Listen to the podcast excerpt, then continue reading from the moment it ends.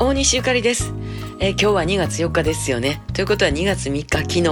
ね、当たり前ですけどえらいすいません。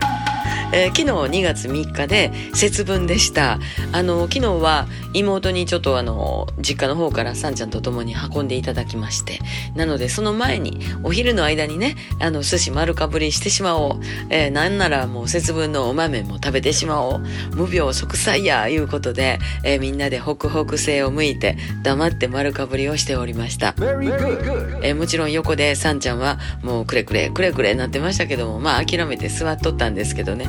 えーお寿司を食べて今度はね福豆言うんですか？節分豆を食べよういうことなんてうちののお母ちゃんとか妹はもうそうういう習わしはものすごいちゃんと守る人たちなんですよね。なんか楽しんでます。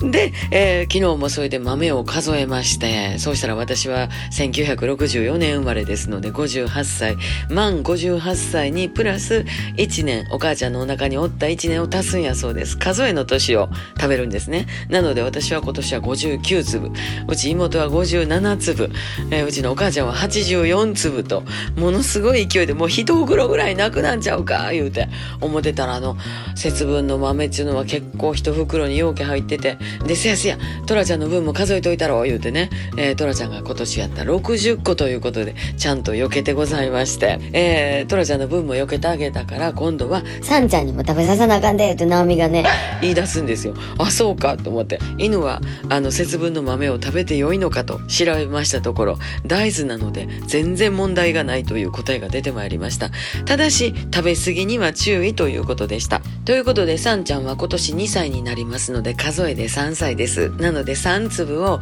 まあ一応私が咀嚼しましてね消化に悪いからそのままあげたらあかんのやそうです。それは昨今言われてるお子たちにあげたらいかんよっていうのと一緒ですね。丸飲みしてしまうのでね。なので咀嚼したやつあげましたらもうパクパク喜んで食べました。